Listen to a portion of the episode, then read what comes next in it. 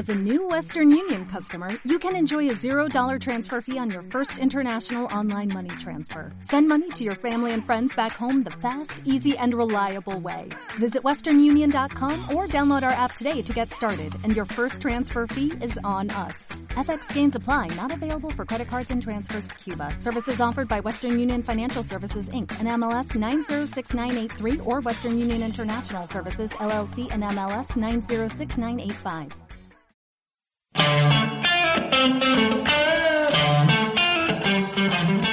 Buenos días y bienvenidos a Iceberg de Valor, el podcast de inversión basado en el Value Investing.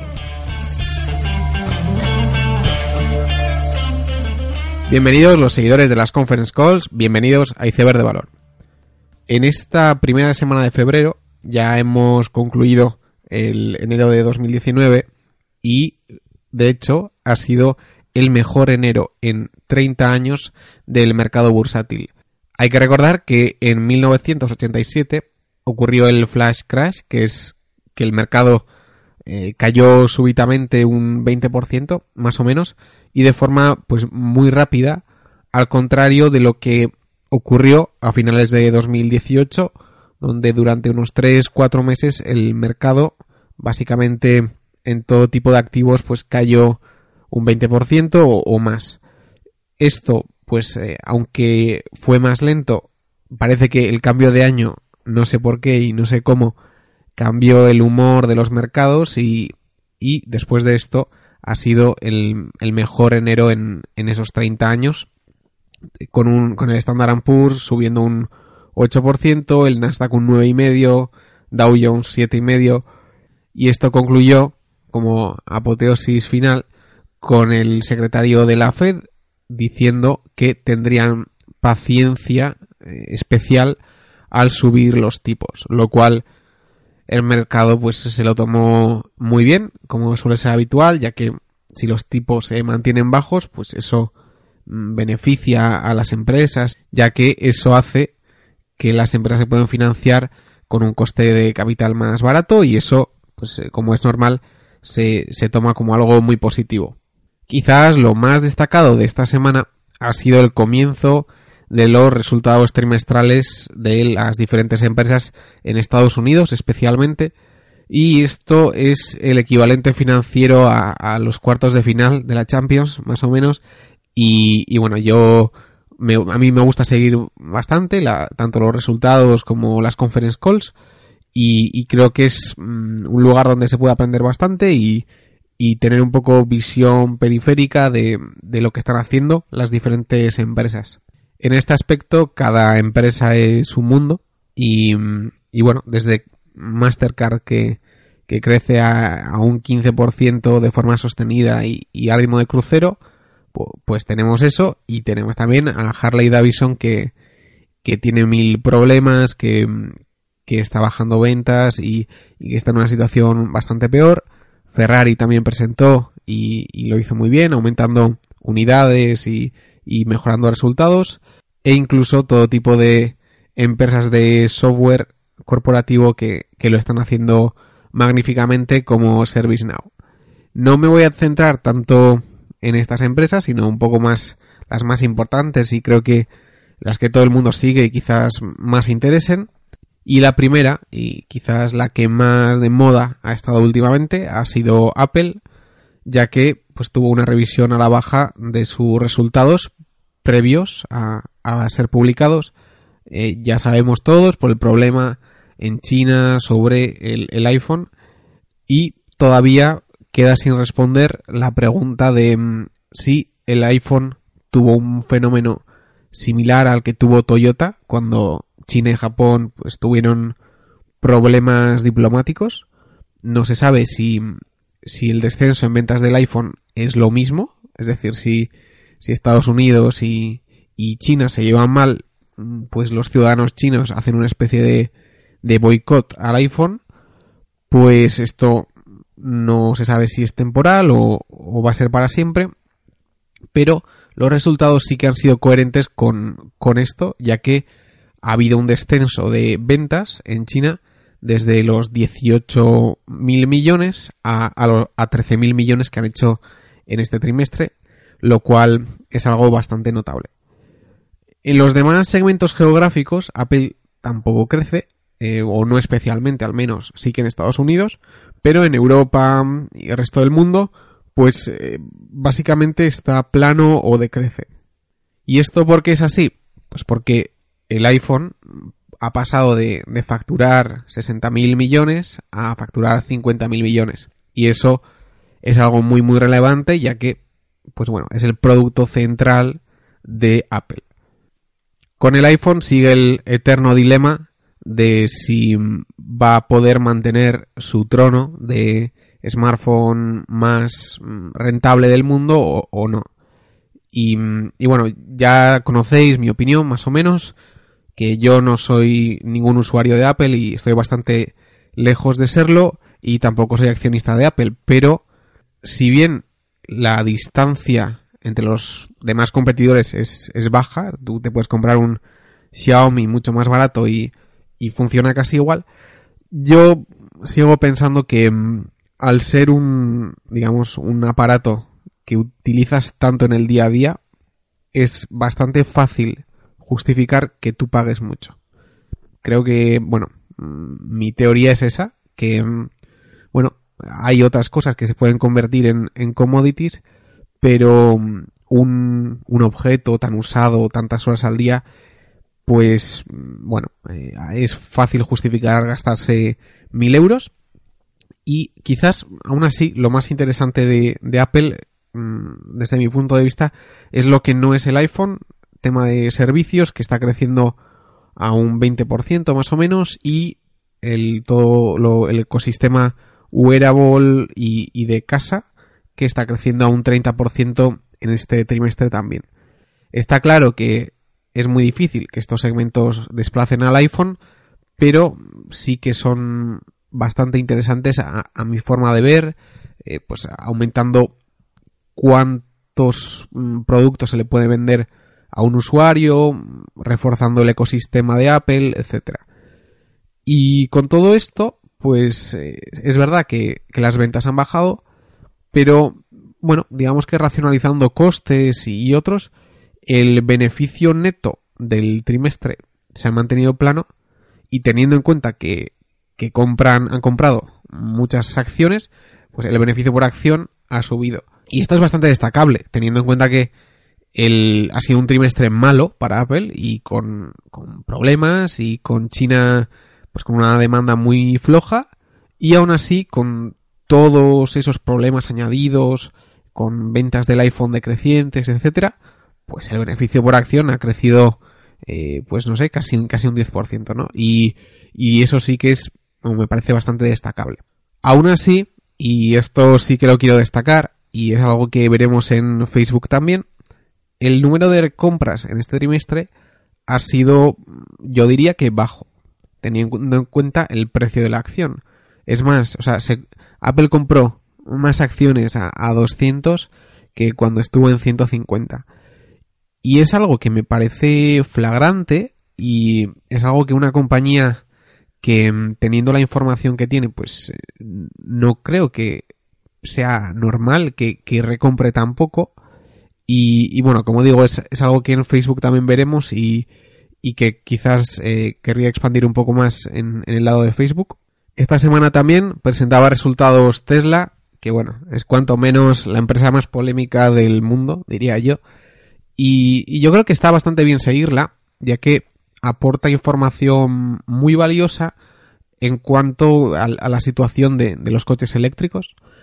Y para empezar, mm, me parece especialmente interesante cómo el número de coches vendidos en Estados Unidos eh, es creciente, eso está claro, pero el crecimiento es únicamente por Tesla. O sea, el, Model 3 es lo que ha catapultado el, el aumento de coches eléctricos. Y, y, eso un poco hace ver que, que, bueno, realmente quizás la gente no quiere coches eléctricos o, o quizás em, no, no hay tal demanda increíble que, que suele parecer. O sea, habrá demanda eh, para los coches Tesla, que son coches eh, muy bonitos, muy modernos, eh, etcétera, pero no porque son eléctricos, sino que porque son bonitos o, o porque gusten. Es decir, quizás que, mm, que, el coche eléctrico per se va a cambiar todo el panorama mm, no parece lo más razonable viendo los datos que tenemos, que son que, el aumento de coches eléctricos no es tan grande y, viene todo focalizado en, Tesla. Como era de esperar, las, las ventas de Tesla han aumentado mucho en, en, este trimestre comparado con el año pasado, aumentando un, un 100%, pero quizás eh, quarter over quarter, o sea, respecto al cuarto anterior, no ha sido pues tan espectacular. Sí que ha sido un trimestre con beneficio positivo, lo cual sigue siendo algo más que destacable en, en Tesla. ¿Y por qué es interesante una empresa como Tesla que, que, parece muy disruptora y muy de moda, con un CEO que, que parece que no está muy centrado, o sí, o, o bueno, que es un poco raro, por, por, decirlo de alguna manera, pues es interesante porque, por ejemplo, en China, la Gigafactory que, que van a hacer en Shanghai, pues es de las primeras que no va a ser compartida con un joint venture chino y hasta ahora siempre las automovilísticas cuando se querían establecer en China lo debían hacer con un bueno digamos una empresa china eh, de la mano. Es decir un, una empresa pues que conjuntamente cada una tiene el 5% la, la china y, y la fabricante de coches y Tesla pues ha ido y, y ha conseguido que el gobierno chino le permita hacer una empresa que sea completamente suya. Realmente no es completamente suya, o sea, eh, bueno, con el gobierno chino siempre es un poco difícil establecer de quién es la propiedad, pero sí que mm, ha podido ir solo. Y de hecho, mm, China hace no mucho cambió la normativa en cuanto mm, a los joint ventures de, de automóviles y de hecho se decía que BMW iba a comprar su, su joint venture china para quedarse el 100% de, de, ese mercado. Y entonces con esta nueva fábrica que están construyendo en China, pues es probable que, la oferta de coches en China de, de Tesla aumente y, teniendo en cuenta que hasta ahora se importaban esos coches de, de Estados Unidos, su precio bajará y si su precio baja entiendo que, que habrá bastantes ventas por ahí. Y además, ¿por qué es interesante Tesla? Pues porque no solo vende coches, es, digamos, una compañía que al estar integrada verticalmente de forma, pues, mucho más fuerte de lo normal, es decir, todas las compañías de, de coches, pues, están establecidas en, con una serie de asociaciones de tier 1, tier 2, eh, muchas empresas de autoparts, luego venden los coches a, a, concesionarios, que a su vez se llevan un margen, etcétera. Mientras que Tesla, mm, para empezar, mm, internaliza muchos procesos que, que otros externalizan. Eh, entonces, bueno, es más intensivo en capital, pero, pero bueno, es integrado verticalmente. Y luego las ventas son directas al consumidor, por lo que el, bueno, no existe un concesionario que se lleva un 5% de, de las ventas y, y, bueno, eso tiene sus partes buenas y malas, ya que el concesionario es verdad que se lleva una parte, pero de la misma forma eh, las marcas de coches aprietan a los concesionarios para que hagan todo tipo de renovaciones, gasto en CAPEX, etcétera, que Tesla pues eh, lo tiene que internalizar, lo cual pues eh, digamos que tu TAM es más alto o más grande pero eh, eso mismo hace que sea más intensivo en, en, capital. Y además, no solo es que Tesla venda directamente y además utilice menos empresas de autoparts, sino que las propias reparaciones de los coches las hace Tesla. Eh, el propio, bueno, si hay un, en la carrocería hay un golpe o lo que sea, también lo repara Tesla.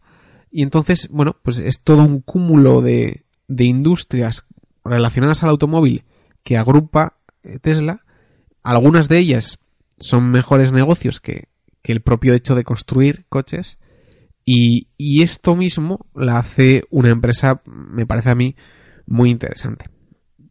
De la conference call, pues se pueden sacar múltiples eh, frases y, y todo tipo de extravaganzas que hay por ahí. Pero me parece destacable, por ejemplo, que, que comenta en, en, un párrafo cómo el Model X fue, bueno, una especie de coche rareza que probablemente nunca se vaya a fabricar otra vez. Y lo dice así Elon Musk, pero yo creo que el Model X sí que fue un error. O sea, un error que de alguna forma ya lo han confesado. Ya han dicho que mm, estaba basado en el Model S. Y eso no debería haber sido así porque tampoco había muchos ahorros en coste. Y, por otro lado, las, las puertas se abren como, como un pájaro. Eso es carísimo de hacer. Hay un montón de clientes que tienen problemas con sus puertas y realmente no aporta tanto y, y es una cosa muy complicada de fabricar. Y, y, yo creo que el error es que, bueno, para empezar, el segmento de coches más vendido hoy en día son los sub. Y, y por lo tanto, si quieres hacer un coche que, que vaya muy bien y que venda mucho, pues normalmente, o al menos hoy en día, son subs. El modelo, el Model X, X eh, era un sub. Y mientras que el Model 3 no lo es. El Model 3 está vendiendo mucho, aún siendo un sedán y siendo un segmento que, está decreciendo. Entonces, el Model X debería haber sido eh, un modelo que vende muchísimo más. Es decir, es, la categoría reina hoy en día. Eh, es un modelo un poco de lujo. Y, y, bueno, si realmente hubieran hecho un coche bonito, que, que, yo creo que no lo es, el Model X me parece bastante horrendo. Y, y creo que con los múltiples problemas de fabricación, eh, unas puertas muy difíciles de fabricar, etcétera, pues creo que fue un error bastante grande y, y de hecho el Model X pues no, no vende mucho. Y creo que el presente de Tesla hubiera sido bastante diferente si hubieran acertado con, con ese modelo en concreto. La historia de Tesla en el presente no es otra que reducir costes al máximo posible. Como bien se hacía una pregunta en, la conference call, bueno, eh, tanto el power pack, o sea, la batería y, y los motores hoy en día están en unos 10.000, 11.000 dólares, mientras que un motor de combustión está en 5.000, 6.000. Entonces, el, el objetivo de Tesla no es otro que, que bajar ese gap hasta que, bueno, esté más o menos cerca y teniendo en cuenta que la electricidad es más barata que la gasolina casi en todo el mundo, por lo que, bueno, eh, en la medida en que consigan bajar ese gap, conseguirán eh, bajar costes y aumentar las ventas y llegar a un público mayor. Como habréis visto, no soy muy negativo en Tesla, básicamente en, en ventas eh, y en la cuenta de resultados.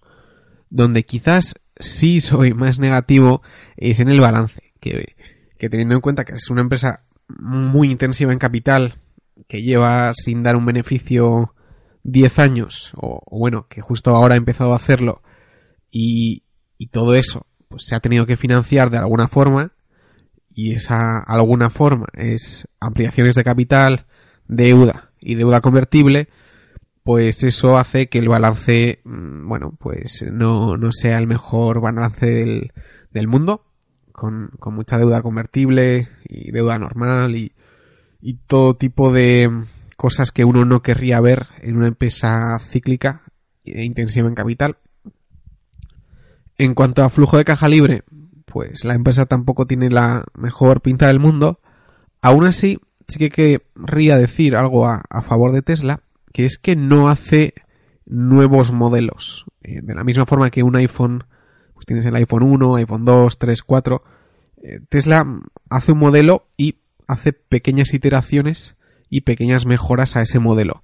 Lo que no hace es sacar un Model S nuevo. Y entonces lo que mm, sí es destacable es que el Model S lleva pues 8 años en, en fabricación y bueno, ya digamos que es un modelo viejo y un diseño que lleva muchos años y aún así consigue vender bastante. Y esto es importante porque los costes iniciales de, la producción de, los modelos son, son muy importantes y eh, eso lleva a que, bueno, se empieza a fabricar el Model S, el flujo de caja libre es negativo, se llega a un momento de flujo de caja positivo, se empieza con el Model X otra vez, otra vez en flujos de caja negativo, se llega a positivo, empieza el Model 3 y otra vez eh, pierden dinero hasta que llega a un punto positivo. Y, esto es un poco la dinámica de Tesla, que es que cada vez que sale un modelo, pierden dinero durante muchos meses hasta llegar al punto positivo. Sin embargo, al poder estirar tanto los modelos, o sea, que todavía se vendan Model S, pues es algo bastante destacable. Y porque llevan muchísimos años. Y eso hace que mm, cada mm, ciclo de CAPEX se pueda expandir bastante. Y creo que el Model 3, pues tal como está, en 2020 se va a seguir vendiendo, en 2021 se va a seguir vendiendo y, y los costes de capital van a ser muy reducidos. Por lo que creo, al menos yo, que mm, el flujo de caja libre de Tesla a futuro será bastante mejor de lo que vemos hoy en día, ya que tiene esa cualidad que puede estirar mucho los modelos. Algo que la industria movilística pues no se hace mucho y que cada vez, de hecho, se tiende a, a renovar mucho los modelos. Tesla quizás no tiene una infraestructura para, para conseguir esa rotación, pero quizás tampoco no la necesite por la imagen de marca tan buena y, digamos que la fama tan buena que tiene ante sus clientes. Y ya por último, para terminar con Tesla, lo, más curioso, digamos, de, la conference call es que ellos dan los resultados, empieza el QA, termina el QA y Elon, cuando todo ha pasado, dice que Deepak Ahuya, el CFO, pues va, se va a ir de la empresa por segunda vez ya y probablemente no nunca más vuelva.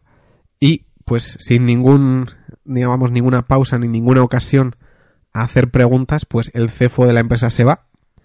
Lo cual pues puede ser una bandera roja no lo sé pero no deja de ser una anécdota más para Tesla que, que se supera a sí mismo en, en estos aspectos pasando a una mega cap bastante conocida Amazon también ha presentado resultados esta semana, aumentando ventas especialmente su segmento de la nube, como es AWS, donde crece pues a un 45% anual y con unos márgenes operativos que crecen a un 60%, lo cual es algo increíble y parece que va a seguir siendo así.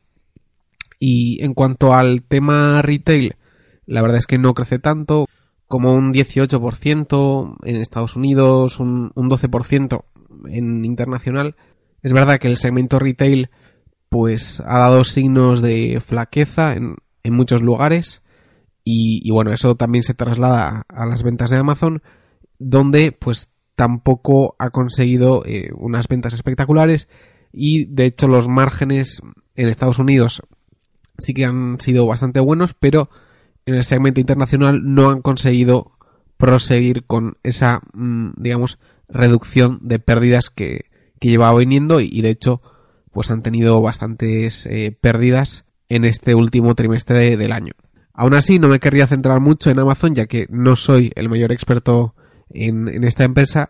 De la empresa que sí querría hablar es Facebook ya que parece ser de, de alguna forma se ha convertido y de forma bastante inesperada en la compra más de consenso en toda la comunidad value internacional, diría yo. Y, bueno, no deja de ser curioso, pero mm, toda la negatividad que ha rodeado a la empresa los últimos meses, pues parece que la ha hecho mm, bastante objetivo de la típica compra de inversión en valor.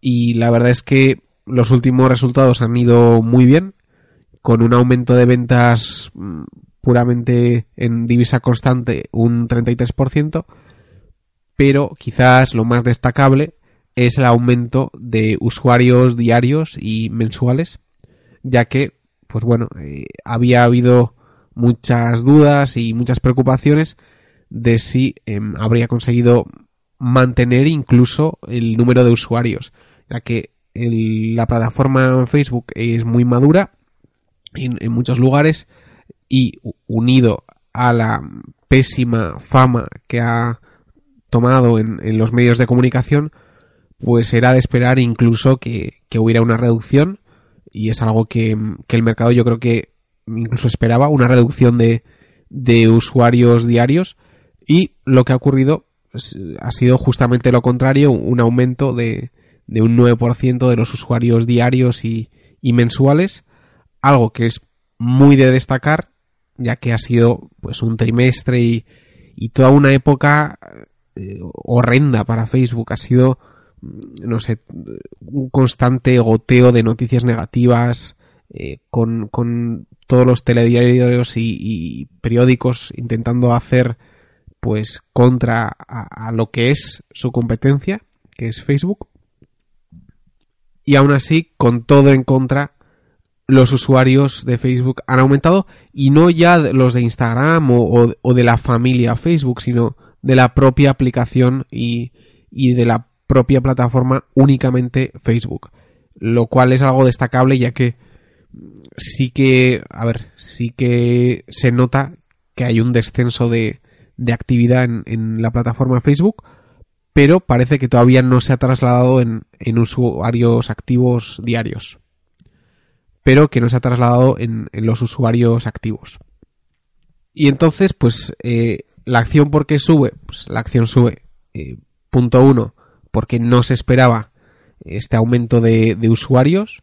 Por otro lado, las ventas han sido bastante notables y mayor de lo que se esperaba, teniendo en cuenta toda la polémica que ha habido y la transición a, publicidad en stories donde mm, digamos el precio por anuncio es más bajo. Y entonces con todo ese mare magnum de problemas, aún así se ha conseguido aumentar las ventas un, un 33%, que es algo extremadamente mm, destacable. Y por último, y quizás mm, lo más importante viendo a futuro, es que en la conference call hubo un tono completamente diferente. de pasar a ser una compañía que trasladaba un mensaje totalmente a la defensiva y, bueno, completamente conservadora, ha cambiado completamente lo que transmite. Por ejemplo, un área donde esto se ve es que muchas veces se, les preguntaba si iban a hacer todo lo que es pagos por WhatsApp. Y esto, pues, se les hacía preguntas durante trimestres anteriores. Y la respuesta de Mark Zuckerberg, de hecho, era que, que quizás habilitaban pagos por WhatsApp, pero tampoco que no era lo primordial. Es decir, que lo importante era, eh, pues, conseguir comisiones de, de las cuentas de empresas, etcétera y que, digamos, eh, echaba la pelota hacia adelante. Mientras que en esta conference call el tono es completamente diferente y dicen que se van a hacer pagos por WhatsApp, se va a intentar monetizar Instagram por compras, lo cual se había comentado previamente, pero ya en, en esta conference call se ha fijado de forma clara que hay un mercado increíble en Instagram en cuanto a descubrimiento de productos y que, em, bueno, van a intentar explotar eso. La pregunta es cómo. La pregunta es, eh, bueno, hasta ahora se utiliza Instagram de forma habitual para, digamos, publicidad de productos, pero este mensaje de, de Mark hace pensar que em, seguramente se vaya a habilitar pagos por Instagram, lo cual sería un cambio de paradigma total. Ya que no es lo mismo que tú hagas publicidad de productos a que la propia transacción del producto se produzca en, Instagram. Que esta transferencia se podría producir pues dentro de Instagram, pero a través de PayPal, por ejemplo, pues eso es posible. Y digamos que ahí el margen de, Facebook no sería muy alto. Pero si Facebook, digamos, quitara la, parte de PayPal y ofreciera transacciones eh, a través de, de Visa o Mastercard, pues ahí habría todo una especie de comisión del 1% que se podría llevar y, que sería muy, muy notable. Y por otro lado, digamos, el caso más bullish y el más blue sky es que Facebook está desarrollando una moneda propia y que se parecería mucho más a, lo que hace WeChat en China, donde tú cargas tu cuenta de WeChat y gastas de ahí. Por lo tanto, ya no es que se puentearía a PayPal, como sí que se podría hacer, sino que hay incluso se puentearía a Visa y Mastercard, lo cual sería algo muy muy notable, pero quizás es demasiado esperar que, que se ofrezcan pagos solamente por ahí, ya que eh, bueno, la gente y, y, la conversión de las compras sería mucho más alta si se ofreciera Visa y Mastercard. De la conference call también se extrae que mm, las redes sociales parece que están pues en una transición a un digamos a un compartir información mucho más privado y de mensajes y de fotos que desaparecen, etcétera, y que parece que esta transición Facebook la, la está haciendo bastante bien. Y otra cosa bastante destacable es el aumento increíble en, en gastos de personal, el cual continúa en el cuarto trimestre y que va a ser tónica habitual parece ser que en el 2019 también. Y esto se une al tremendo gasto de CAPEX que tiene Facebook, que no sabemos muy bien para qué es. De hecho, pues Pat Dorsey ya decía que mm, si Facebook gastaba tanto en CAPEX, que él dejaría de ser accionista. Parece que no, que no lo va a cumplir, pero sí que parece curioso, al menos intrigante, porque una compañía pues como Facebook está gastando tanto en data centers y casi pues parece que van a inventar eh, la fusión nuclear porque vamos, o sea, el, gasto en CAPEX y en personal es brutal. Y esto no es como Microsoft o, o Amazon que, que te pueden gastar mucho en CAPEX, pero que tienen otro segmento como Azure o AWS que capitaliza eso y tiene como otro segmento de la empresa que, que se nutre de eso. En el caso de Facebook esto no es así, o sea, no, no hay, digamos, una spin-off eh, probable.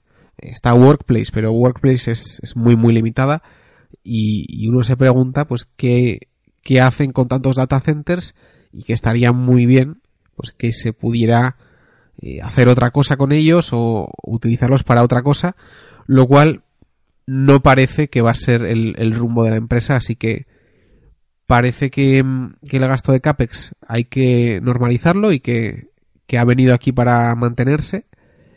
Aún así, yo eh, lo que planteo es qué múltiplo tienes que asignar a una empresa que está gastando tanto, eh, tanto en personal como en inversiones de capital.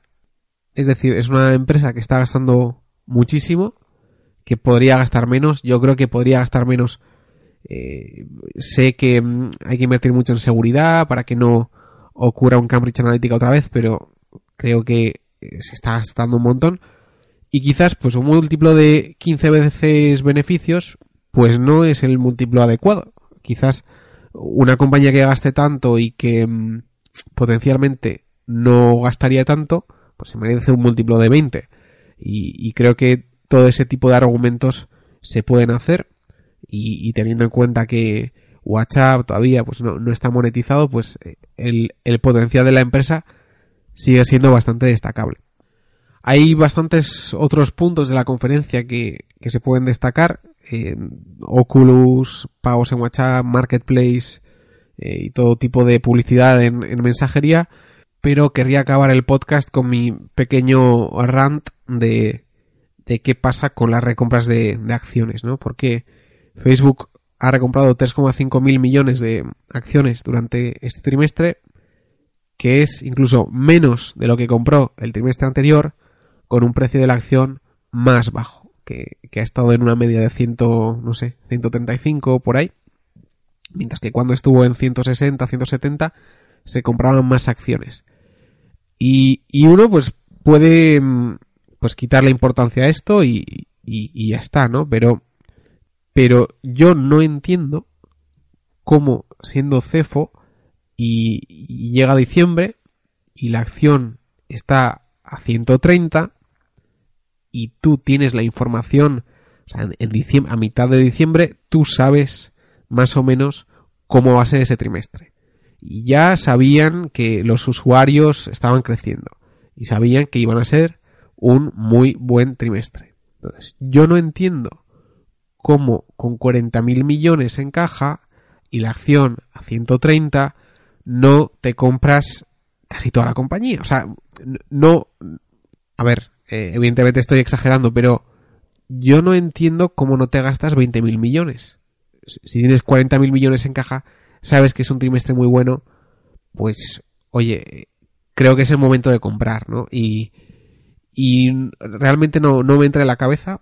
Es algo similar a, Apple que tampoco ah, se ha puesto a recomprar, pero quizás en, en Apple no es tan flagrante, ya que, bueno, ya se sabía que los resultados iban a ser malos, lo habían comunicado, pero tú nunca sabes eh, ante esos resultados malos cómo va a reaccionar el, el mercado.